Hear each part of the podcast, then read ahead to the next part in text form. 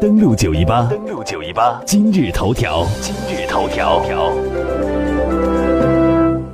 今日头条，我们来关注九十三岁的马来西亚的总理马哈蒂尔将从今天开始正式开启他再度执政之后的首次访华，同时这也是他的第八次访华之行。中国外交部此前消息，马哈蒂尔从八月十七号到二十一号访问中国。马来西亚外交部十六号发表声明称，马哈蒂尔此行将访问杭州和北京。相关新闻呢，从马来西亚驻华使馆获悉，在杭州，马哈蒂尔将会前往阿里巴巴和吉利汽车进行考察。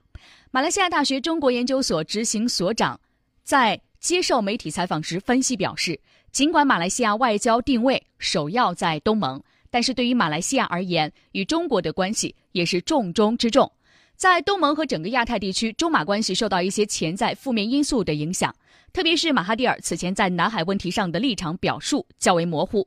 中马双方应该利用马哈蒂尔这次访华的契机，做出符合地区稳定和秩序的长远安排。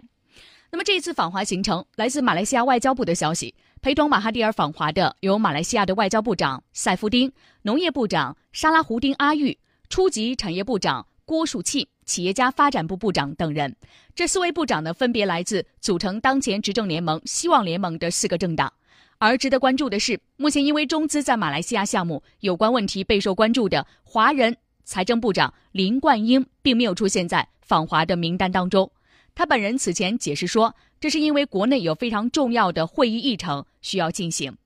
马来西亚大学中国研究所执行所长饶兆斌博士接受采访时表示，马哈蒂尔此访呢，并不会携带一个大型的团队。作为对华关系的主导者，他本人希望就更多议题与中国领导人再次确认和交流，因此访华团队的构成上也是较为集中。自从马来西亚的新政府上台以来，外界非常关注中马关系走向，其中有一些不乏是负面论调，特别是关于中资在马来西亚项目的前景。不过，马哈蒂尔在和中方的多次接触当中，都明确表示坚持对华友好政策，欢迎中国投资。在上个月七月十八号，一个月之前，马来西亚总理的特使、元老理事会的牵头人达因，曾在访问北京期间，向国务院总理李克强转交了一封马哈蒂尔的亲笔信。马哈蒂尔在信中表示，马来西亚的新一届政府将继续致力于保持对华友好关系，愿推动两国全面战略伙伴关系进一步强化，欢迎中国企业赴马来西亚投资兴业，对于马中关系发展前景感到乐观。此外，在本月初八月一号的时候呢，马哈蒂尔在吉隆坡会见国务委员兼外交部长王毅时也表示，中国不断发展壮大，对于马来西亚来说意味着更大的和更多的机遇。良好的马中关系对于马来西亚的发展非常有益。相关分析表示呢，对于马来西亚来说，期待这次访华能够在更大格局、更长远。更宏观的层面来讨论双边关系的现状和未来，这不应该过多受到个别项目的影响。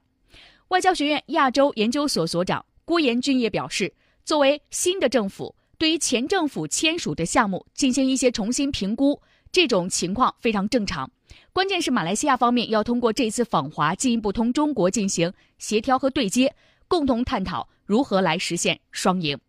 那中马之间的经贸关系如何呢？中国连续两年成为马来西亚制造业最大的投资来源国。二零一七年，马来西亚和中国双边货物进出口额是六百七十七点五亿美元，增长百分之十六点六。马来西亚是中国在东盟内的第二大贸易伙伴，中国也连续九年成为了马来西亚最大的贸易伙伴。双方的关系与合作，在当前中国同东盟建立战略伙伴关系十五周年的背景下，显得尤为突出。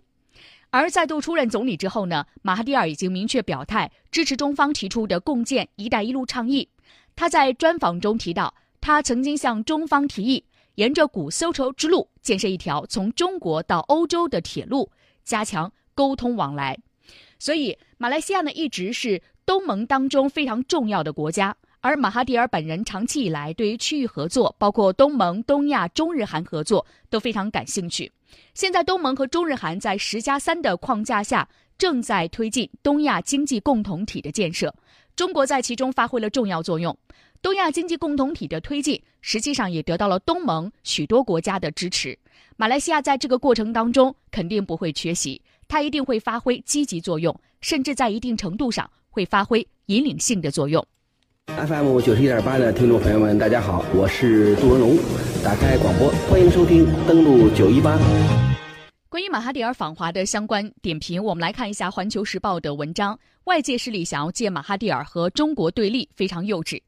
马哈蒂尔今天起访问中国，这也是他重新掌权之后第一次正式访问东盟以外的国家。这次访问呢，对外释放了马来西亚新政府继续坚持中马友好合作关系的清晰的信号。我们知道呢，马哈蒂尔呢是东南亚的政治强人，他也是马来西亚政坛的宿将。他得以在不再担任总统职务十五年之后，以九十三岁的高龄重回政治巅峰，显示了他超凡的实力。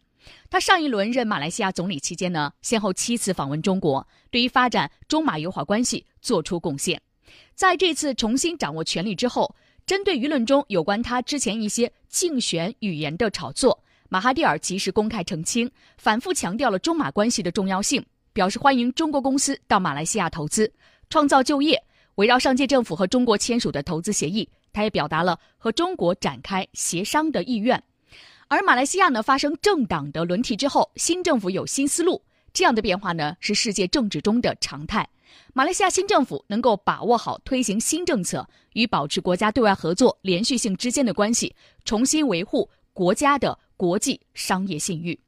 那西方一些媒体呢，很希望中马合作出现克服不了的问题，但是这并非是中国的想法，也不符合马来西亚的利益。吉隆坡根本不会有兴趣，为了受到西方舆论的欣赏，就让同中国这么重要的合作关系变成争议场。其实，中国周边地区不会有一个国家愿意以西方舆论期待的方式同中国闹别扭。之前呢，有个别政客一时糊涂，跟着意外势力跑。损害同中国的关系，也因有悖于自己国家的利益而难以坚持。整个中国周边地区已经积累了这方面的充分的认识。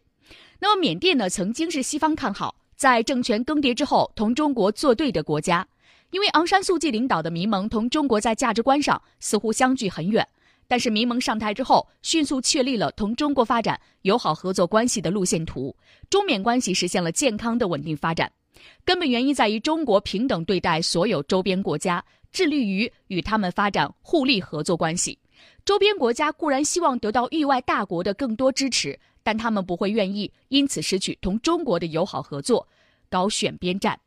当中国的周边国家出现政党轮替时，西方和域外的舆论往往会大肆炒作，放大同中国合作问题上新政府与前政府的分歧。这其实更多反映了域外相关势力的愿望。中国中国同周边国家关系已经形成共同利益推动的战略稳定面，政党轮替带来的摆幅，总的来说是越来越小。相信马哈蒂尔这次访华会进一步促进中马友好合作基本面的夯实，而不大可能是相反的。中马呢将有能力以妥善的方式来处理合作当中的具体分歧。对于中马关系的这个大的方向，我们看不到任何的悬念。